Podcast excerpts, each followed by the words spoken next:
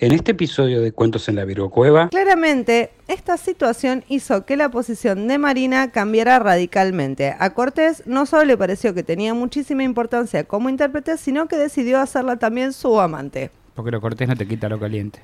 No se te quita lo caliente. Muy bien, muy bien. Eso Fue muy bueno. es muy bueno, es muy bueno. Que lo, Lo, es que él, los- él sabe. Es una materia que él sabe, sabe bien, entonces... Es que capaz que además lo caliente te pone Cortés, ¿entendés? Claro. Como te, te- Buenas te corro la tardes, bella silla, dama. le abro la puerta. La Bueno, está cenar. comprobado que lo, que lo caliente te hace cortés. Sí, lo, justamente. pero lo otra. cortés no te quita lo caliente. Muy bueno. ¿eh? Muy fue muy bueno, sí, la verdad.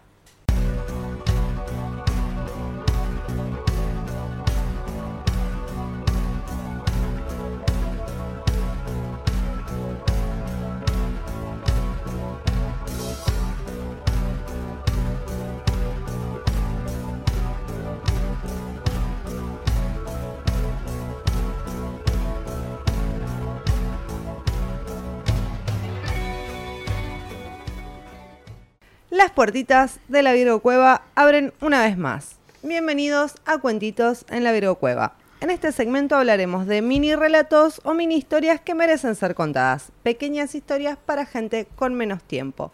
Hoy me acompaña a mi derecha el gran Cristian Frigo. ¿Cómo estás? Hola, Me olvido de omitir esa pregunta. soy pero- Cristian Frigo y estoy acá para hacer comentarios inapropiados y tratar de meterle humor a temas que normalmente no lo tienen. Y hoy a mi izquierda está Mandy Papapater. Hola, ¿cómo están? ¿Cómo andan? ¿Todo bien? Muy bien. ¿Cómo andan ustedes en sus casas? Contéstenme bien, Mandy. Mal, Mandy. Del orto, Mandy. Contéstenme, que a mí me hace muy feliz leer sus comentarios. Bueno, eh, no sé si recuerdan en capítulos anteriores que eh, Previously on. Previously on Cuentos en la Cueva, en el capítulo de Leyendas Urbanas, si no me equivoco, Parte el número uno. 11, claro, parte 1, hablaron de La Llorona. Estuvieron con Miguel. la, la Miguela. Perdón. La Miguela. La Miguela. Con la Anu, An- Anui Piarlamé, Sí. nuestra querida amiga. Y si no vieron el capítulo, les vamos a dejar el link en algún lugar para que vayan a verlo. Si Mati lo recuerda. Lo va a sí. recordar. Porque escuché ese capítulo y quedó ahí como un poco... me- ¿Vieron cuando ves Wolverine y después ves Wolverine Origins o no sé, ves los orígenes de Wolverine y entendés por qué tiene las garras, por qué viene toda la movida? Bueno, traje una teoría sobre un personaje que le da lugar a la llorona. ¿Sí? A ver. Bueno, Ay, que a Cris le gusta tanto la llorona. No, sí, eh, es, es de México. yo ya así creo que lo dije varias veces. No, no, no puede ser de México, sino que me parece un fantasma re hincha pelotas, re histérico. Bueno, pero los fantasmas no están para, para hacer de tu, de tu vida tu algo. No, no, hay muchas cosas que no, no- no digo que tienen que, pero ese fantasma en particular me parece histérico que mató a los hijos y después está llorando por los hijos. Es un fantasma histérico eso. No según esta historia. Bueno, pero bueno, podemos aflorar un par de teorías. de Capaz, él, lo que- capaz que hoy se reivindica la llorona. Capaz. es muy probable. O capaz me hace odiarla más. Está, exactamente, me gusta porque podés tener dos lados en este. es el este- lado B de la llorona. Sí. Sí, queremos creer que esta persona. ¡Ay, mis hijos! Es la fila de la FIP. Nunca Mil olvidarla. la dólares. Mil dólares. dólares. Bien.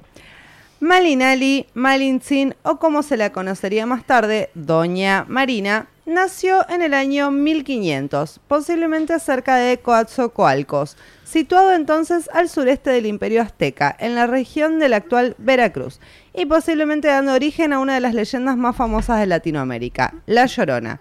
Pero esta no es la historia del fantasma, sino de su vida en este plano. Malinali pertenecía a una familia noble. Su padre era el gobernante de la ciudad de Painala, pero este falleció. ¿De peinala?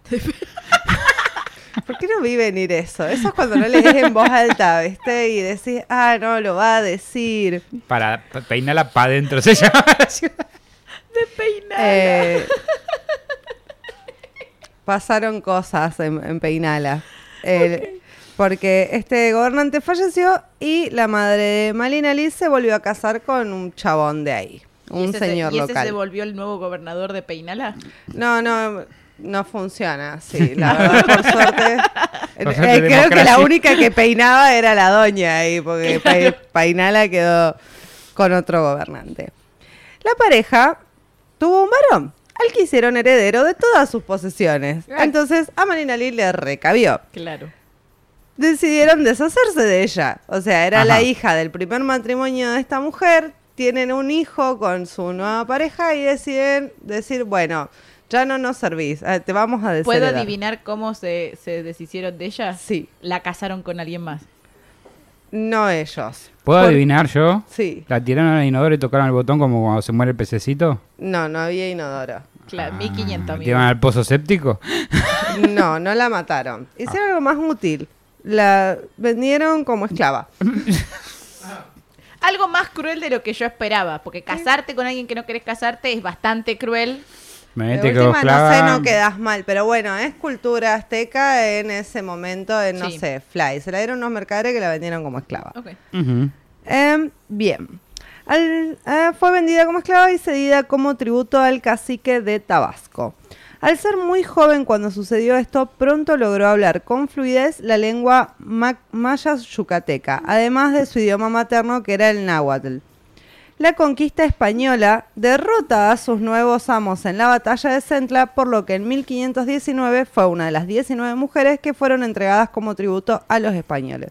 Los españoles vienen, hacen mierda a Tabasco y les dan a estas mujeres como si está todo bien, está todo bien, o sea, sí, ya nos ¿Cómo ganaste. pasaba de mano la chica Llévate un par de cosas y estas pibas, entre ellas Marinali.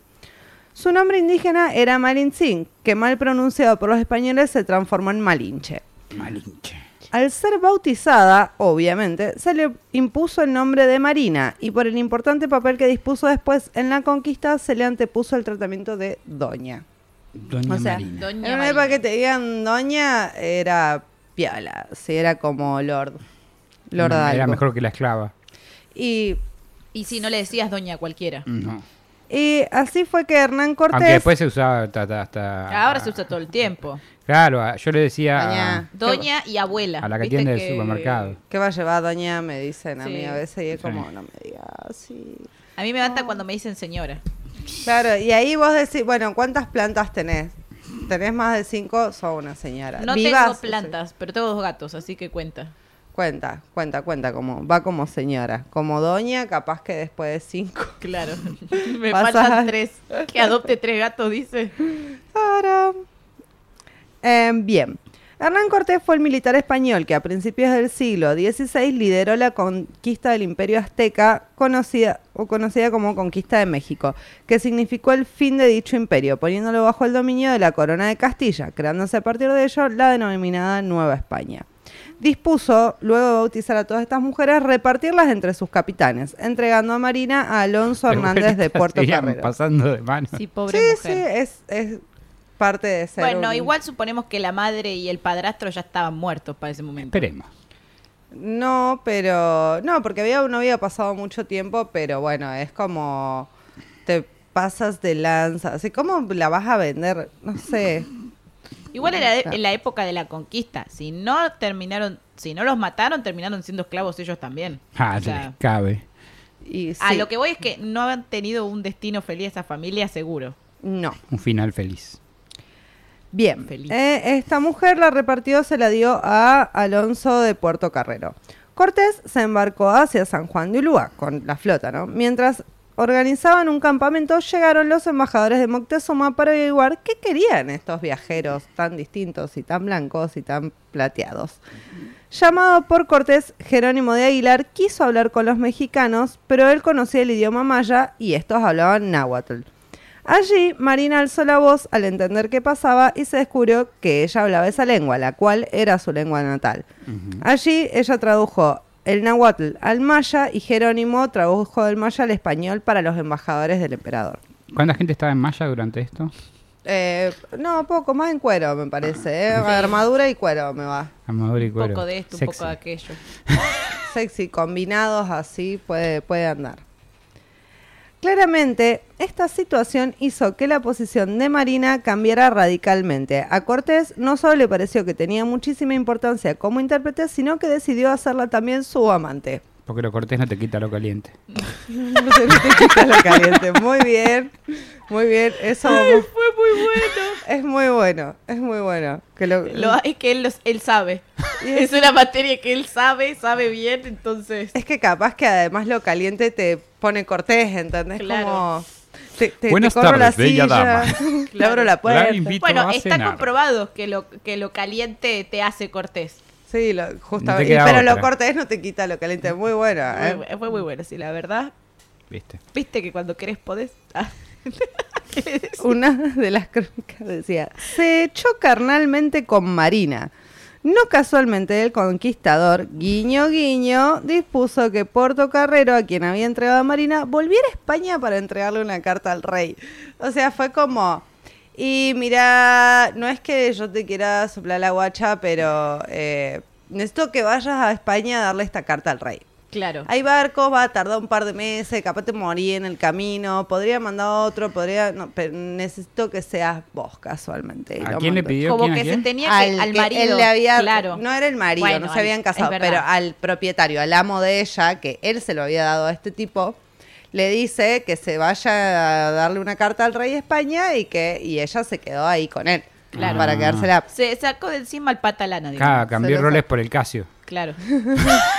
sí, Y no sé, ella creo que en este No, me caso parece que- porque Hernán Cortés era mucho, era el jefecito. claro. El Casio por el Rolex. Ella, ca- ella cambió un Casio por un Rolex. Ok. astuta. Pero Astuta. bueno, justamente el conocimiento le ayudó mucho en este caso. ¿Ven? El conocimiento El abre cono- sí, puertas. ahora le decimos el conocimiento. Depende de qué. Se dice que su papel como intérprete fue a menudo decisivo. En Cholula, una mujer le... Sí. No quiero ser cancelada en México, Cristian Frigo. ¿Falta? No estamos ya Bueno, cancelados. en un espacio, no. Yo no, En- creo. En un espacio, en un lugar Paren, geográfico, paren, una paren, mujer le... Vamos a explicar esto, por si nos escucha gente de México, que creo que tres personas de México... por lo Leyendas menos- legendarias. Los Sí, tres de leyendas. claro. ya quisiéramos. Lolo, Badía y Borre. si ya quisiéramos. Eh, pero tres personas al menos nos escuchan eh, en leyenda legendaria, no, en alta estúpida basta de México. Eh, acá en Argentina, Cholula significa una persona como extremadamente fanática. Como esas personas que te... ¿lo estoy explicando bien? o estoy En Buenos? Aires, yo Cholulo lo conozco a alguien como que se hace muy galante, o sea, como... Ah, ¿en serio? Como ga- tipo Que se gato. adorna como- mucho. No, no, como alguien presumido, digamos, y que quiere como mostrar que, quiere- que tiene plata, ¿Quién? digamos. Ah. Al Cholulo. El ¿Que yo? ¿Qué? El cholulo... En Salta les decimos así ¿Qué dice Mati? Cholulo. Yo soy Cholulo, creo que está ahí. Claro. Como el langa, se hace el langa. Bueno, claro, pero yo estamos lo quiero... tratando de no usar modismo argentino para explicar Claro. una palabra y vos la querés explicar con modismo argentino. No te entendiendo, Mati. Mate, boludo, mate, boludo. ¿Cómo dijo mate, boludo? claro. O sea, para vos... o sea, pero esto estoy... Igual yo estoy más con, con ella. ¿eh? Claro, el Cholulo es Claro, para mí. yo lo conozco al, ch- al cholulo como el cholulo, como el que se sabe los chimentos, como el que está ahí atrás de... Como el Bueno, se ve que ni somos buenos digamos. argentinos. Claro, no, pero por ejemplo, mi mamá que va mucho al teatro y que se mueve en el buscalo. ámbito de, de- del periodismo de espectáculos, por ejemplo, no sé, está Facundo, está Darín. Y hay alguien que está como, ay, te pido una foto, ay, te pido Bueno, tu número para una entrevista, ay, te pido, y como que lo jedea y lo jedea. Ese es el cholulo. Tipo, Para mí el que el, el que cholulea es el que quiere mostrar que se sacó una foto con Darina. ¿entendés? Claro, no, pero es- no lo hace en ánimos de cholulear con el resto, sino lo hace con ánimos de cholulear a medias, claro, de claro. Estamos chuparle diciendo las esta medias. palabra muy seguido. Chul- Sigamos. Bueno, pero nunca nos vamos a olvidar de que en ese lugar, eh, en México, En De- Cholula. en Cholula, bien, vuelvo. Se dice que su papel como intérprete fue a menudo decisivo. Una mujer le confesó un complot que estaban formando los indios. Porque sabía muchas lenguas, ¿no? Tenía buen manejo de la lengua. Sí. Bien. No, no, quería, quería confirmar esto. Claro, ella sabía, o sea, sabía Ay, ah, Dios Nahuatl, sabía maya y sabía español. Claro, sí, tenía buen manejo de la lengua. Sí, De varias lenguas. Te estoy mirando. sí. Yo sé lo que quisiste decir, te estoy Todos mirando. sabemos lo que quise decir. Yo me quiero hacer la boluda. Me estoy cuidando. Es verdad igual, te estás cuidando, muy bien. Bien. Eh, le reveló un complot perdón, le confesó un complot que estaban formando los indios, planes que al revelarse salvaron a muchos españoles de la muerte. En Tenochtitlán hizo posible que Cortés y Moctezuma pudieran conversar y donde Marina debía traducir los discursos españoles sobre los fundamentos del cristianismo, el vasallaje y la fidelidad que los indios ahora le debían al rey Carlos V. Está buenísimo porque podía retrolearlos, tipo, el flaco le decía, sí, decí que, decí que digo esto, y la mina decía, puto el que lee. Sí, es que en realidad los podía, les podía mentir y los podía manipular, porque aparte Moctezuma iba a confiar en alguien que hablaba su lengua. Sí. Sí, o sea, para los dos lados podía jugar, pero bueno, se dice que era muy amiga de los españoles. Cito de un artículo de National Geographic. Vas a jugar, juega para equipo ganador, amigo. Y no sé, había cuestiones. Igualmente, en la campaña final sobre Tenochtitlán, la labor de Marina resultó decisiva para recabar el apoyo masivo de los indígenas enemigos de los aztecas y luego para transmitir sin ambajes las más duras exigencias de los españoles contra los vencidos. Tenéis que presentar 200 piezas de oro de este tamaño, que yo me imagino que era un tamaño muy grande. Como un De lingote. este tamaño. De este tamaño era el lingote. Les dijo a los habitantes de Tenochtitlán mientras dibujaba un gran círculo con sus manos. Igual no es el tamaño del lingote, sino cómo lo uses. Porque después invier- invertís mal y todo y lo perdés. Puede pasar. Puede pasar, sí. Pero 500 años atrás medio como... Eh, valía. Forma que tenga la forma que tenga. Luego de avanzar en la conquista y el nombramiento de la Nueva España, Cortés se instaló muy cómodo en Coyoacán, una localidad cercana. Marina y él tuvieron un hijo, Martín, siendo quizás uno de los primeros mestizos reconocidos. Pero, pero, pero, estaba llegando desde Cuba la esposa de Cortés. Qué, qué- qué problemita, ¿no? Chicheñol, por lo que tomó la acertada decisión de buscar un nuevo lugar para su concubina, casándola con otro conquistador, porque Cortés no se había casado con ella, la tenía No. ahí nada más. Ah, de fue cuando. Cortés hizo un stream en vivo y apareció la otra de fondo. Claro, apareció de fondo. Y Era una entrevista con Ibai. Estaba hablando con Ibai, es com- comentándole cómo estaban avanzando El en resto es México. historia. Claro, y el resto es Mi historia. país. Porque la Y después vino ella y se dio cuenta que en el barco faltaba un poco de mermelada y ella no la comía. Bien.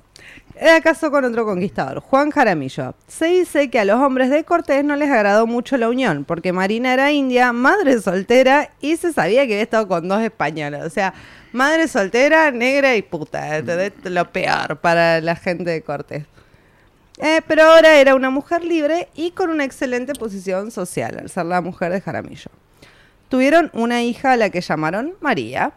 La familia se instaló en la Ciudad de México, pero sin Martín, el hijo que ella tenía con Cortés, Claro. que quedó al cuidado del primo de su padre. No se sabe. Sí, sí, van volando por y ahí. es los que, Cor- es, que, es que Cortés no iba a decir, sí, es mi hijo, lo tuve con otra. Se, Se lo lo, dejo al se lo da a un familiar y que tu familiar lo críe como hijo propio. Y Claro, capaz, ca- pero, se cargáselo sabe, al pero se sabe que es el hijo de él y ella.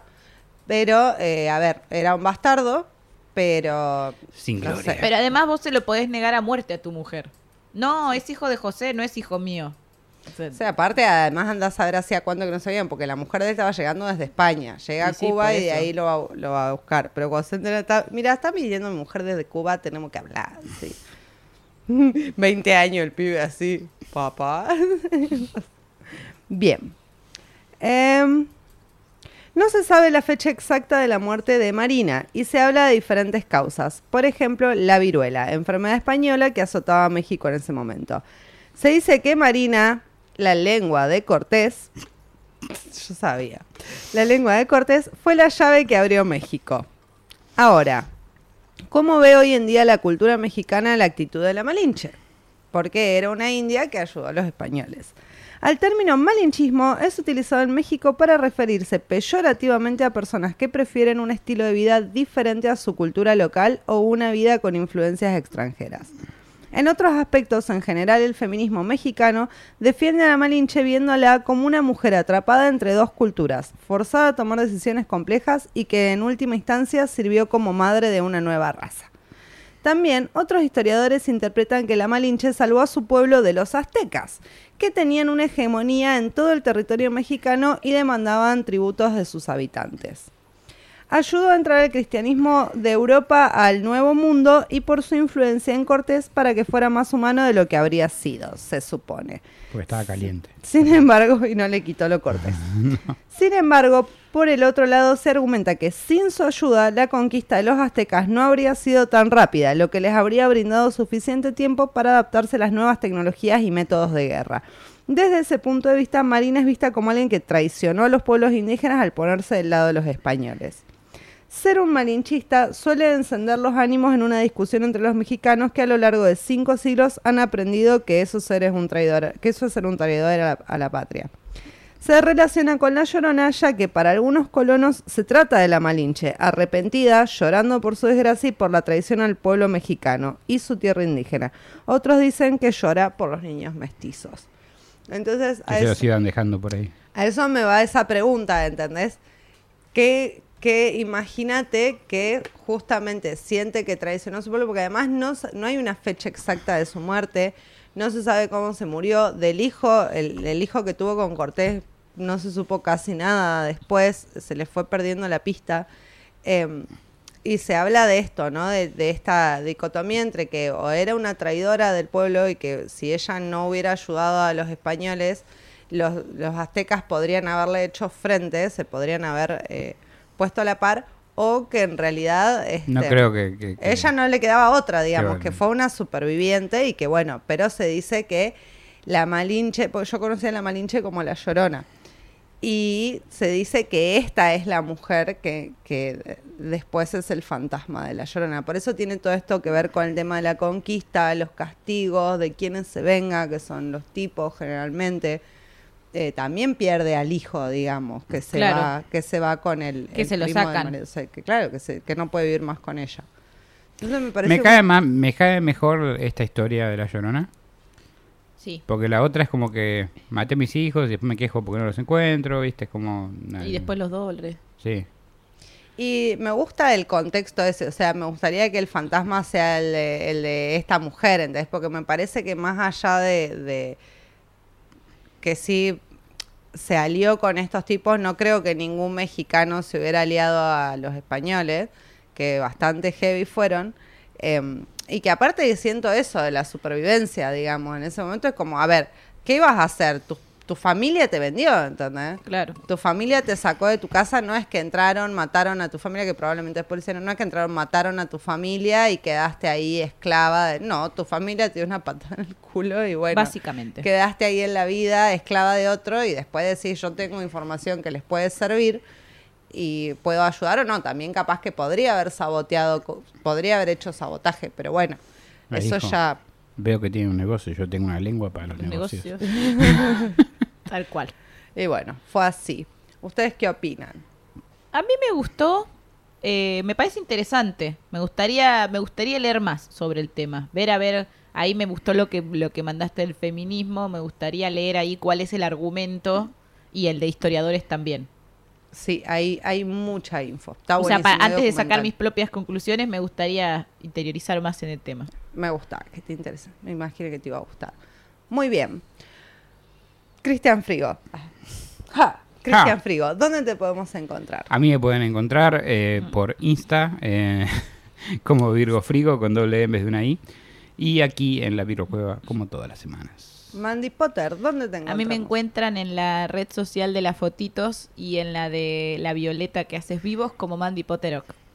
A mí me encuentran en Insta como Marcasina. Y en OnlyFans a mí me encuentran con... En OnlyFans como Lengua de Plata lo encuentran a, a Cristian Frigo.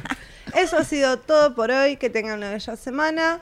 Y colorín colorado, este cuentito ha terminado. Besotes. Nos vemos el próximo viernes. Chau, chau. Chao. Viernes no, jueves. No sabía ni qué día se acaba el capítulo. Gracias por acompañarnos nuevamente en otra emisión de Cuentos en la Virgo Cueva. Si les gustó, no se olviden de suscribirse y darle like. Y si no les gustó, recomiéndenlo para que otra persona también se coma el garrón como ustedes.